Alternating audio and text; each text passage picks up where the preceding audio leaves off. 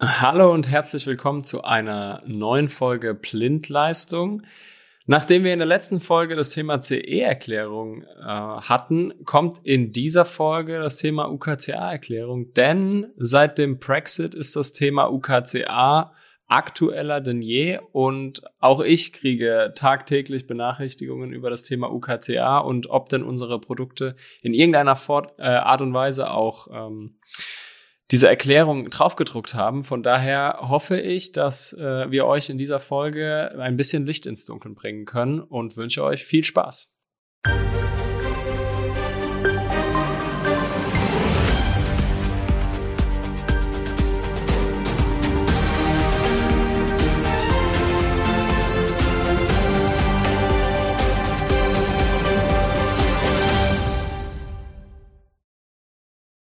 Heute habe ich wieder den Nico bei mir und wir machen es umgekehrt. Nico stellt mir die Fragen und ich versuche ihm diese zu beantworten. Hi Nico, schön, dass du da bist. Hallo, heute ist quasi Gegenteiltag, wenn du so haben willst.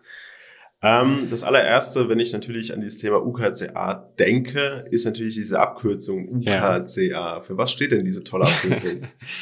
uh, UKCA, äh, UKCA heißt auf Englisch UK Conformity Assessed. Also eigentlich ähm, United Kingdom, Großbritannien, Konformitätserklärung. So ganz banal auf Deutsch übersetzt. Genau. Ähm, ich vermute, die UKCA-Erklärung gibt es seit dem Brexit oder kurz vor dem Brexit, oder?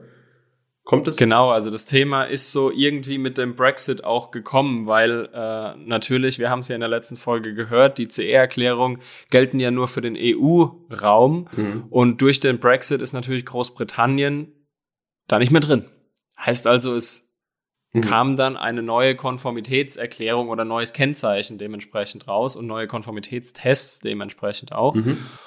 Und da wurde sich auf den Namen UKCA, also UK Conformity Assessed auch geeinigt. Und das ist so seit dem 1. Januar 21. Okay. Ja gut, liegt ja nahe, dass da irgendwas mit Also UK schon, schon ein bisschen.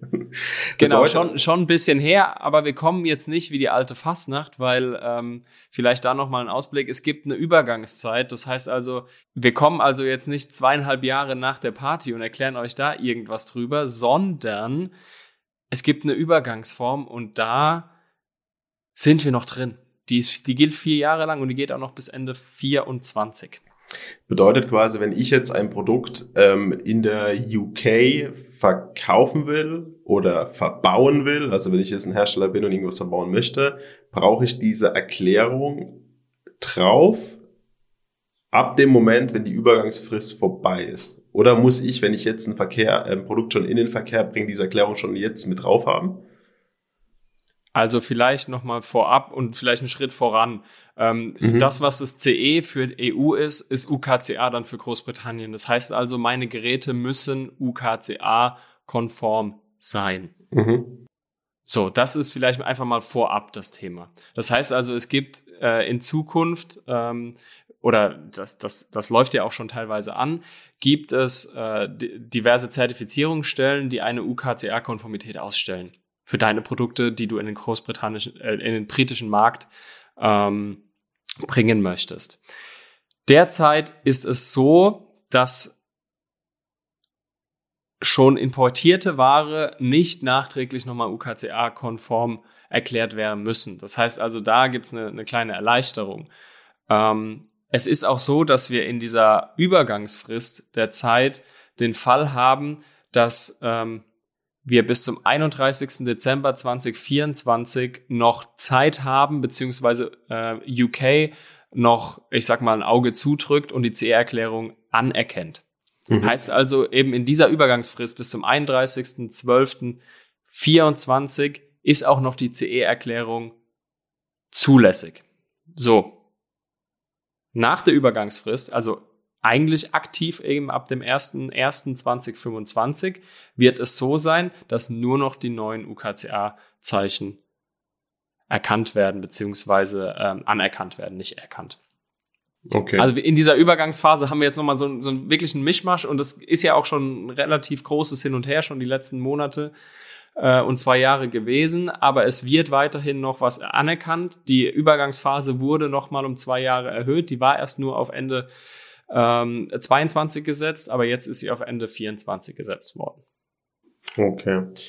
Das bedeutet quasi, ähm, die Hersteller müssen sich daran halten, ähm, diese ähm, UKCA-Konformität ähm, dann bereitzustellen, beziehungsweise dann dieses, diese Anführungszeichen, die Prüfung dafür natürlich dann auch zu haben.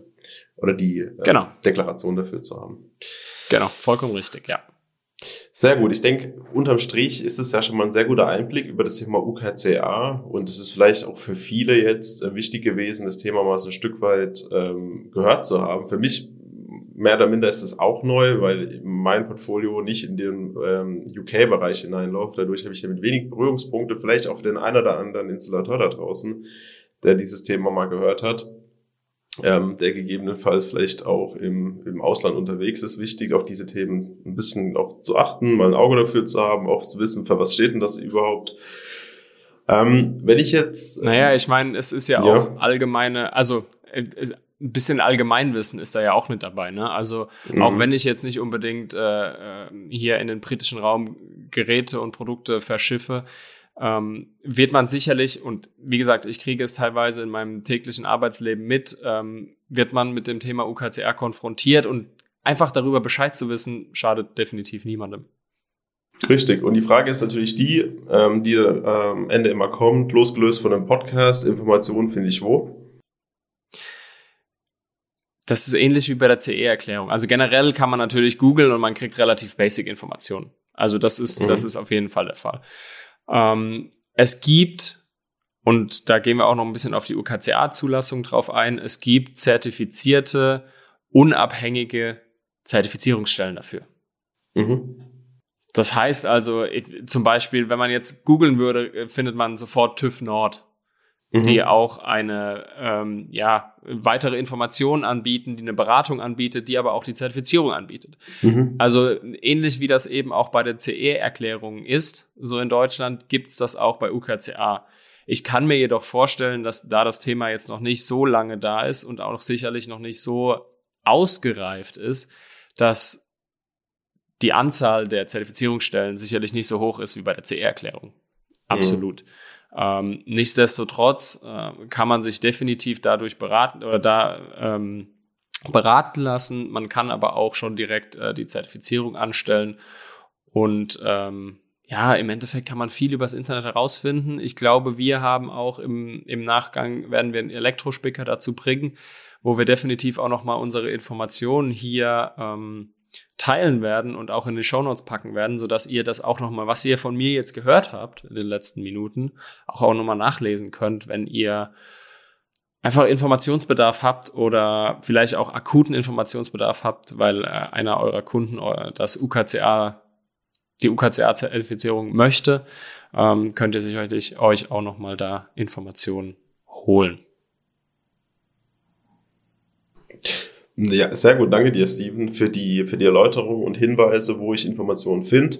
Und wie du richtig gesagt hast, ich denke, ein Großteil davon ist ein bisschen auch in der Allgemeinwissenebene zu Hause.